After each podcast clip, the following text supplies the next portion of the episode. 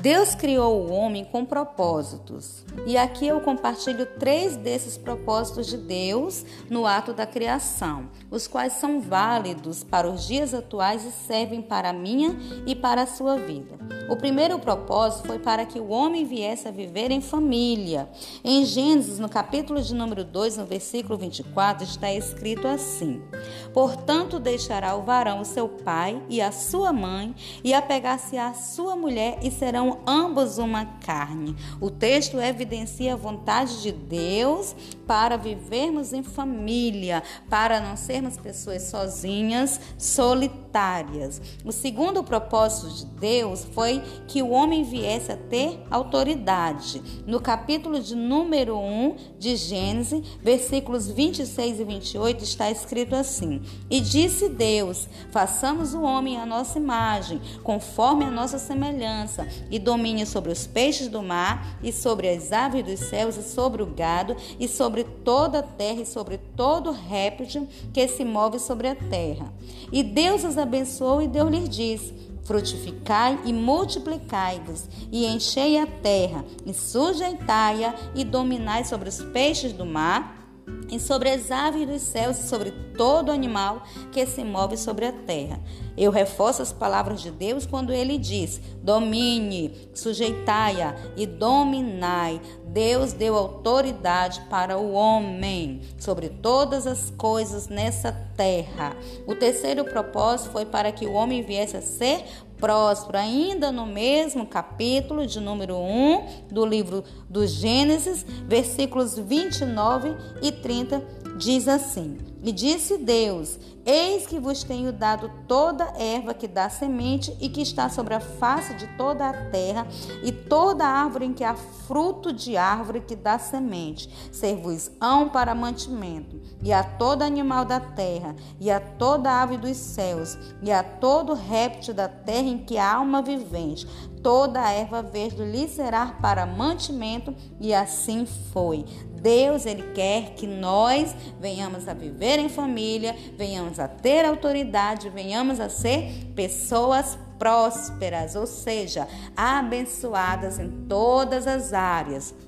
Porém, para nós termos o propósito de Deus em nossas vidas, nós precisamos entender três coisas. A primeira coisa que nós precisamos entender é que todo propósito ele é motivado por uma visão. A visão é o que motiva. Quando você tem um propósito, você projeta os resultados para este propósito no futuro. Então, a, visão nos faz ver aquilo que ainda não existe existe. Não ter propósito é não ter sonho. Então você precisa ter o seu propósito já descoberto e que ele seja motivado por aquilo que você vê, pelos seus sonhos, pelos seus projetos para o cumprimento desse propósito. A segunda coisa que nós precisamos entender para que o propósito de Deus se cumpra em nossas vidas é que o nosso coração, ele planeja, mas prevalece o propósito do Senhor. Está escrito em Provérbios 19, 21. Não significa que os nossos planos não são importantes, eles são importantes sim.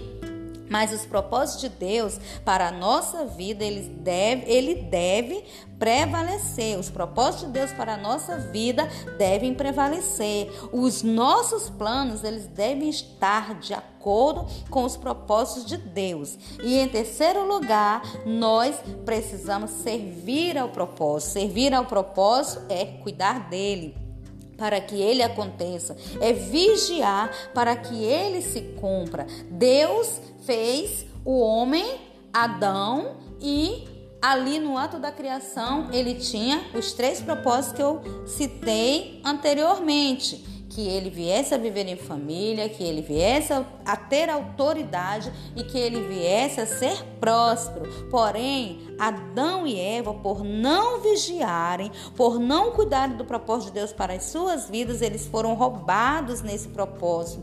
Com isso, consequentemente, eles tiveram sua família destruída. Caim matou Abel. Adão perdeu sua autoridade, sendo expulso do Éden. Ele perdeu a cobertura e, além do mais, eles tinham prosperidade, mas eles perderam. A palavra diz que em fadiga e suor eles teriam que obter da terra o sustento.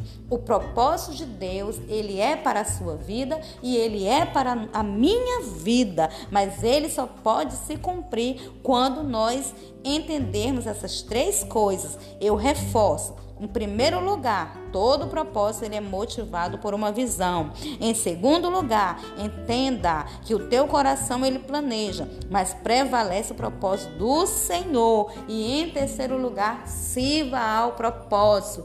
Cuide dele, proteja ele. Amém? Eu espero que essa palavra ela tenha te abençoado e você pode estar compartilhando aí com seus amigos e familiares. Deus te abençoe.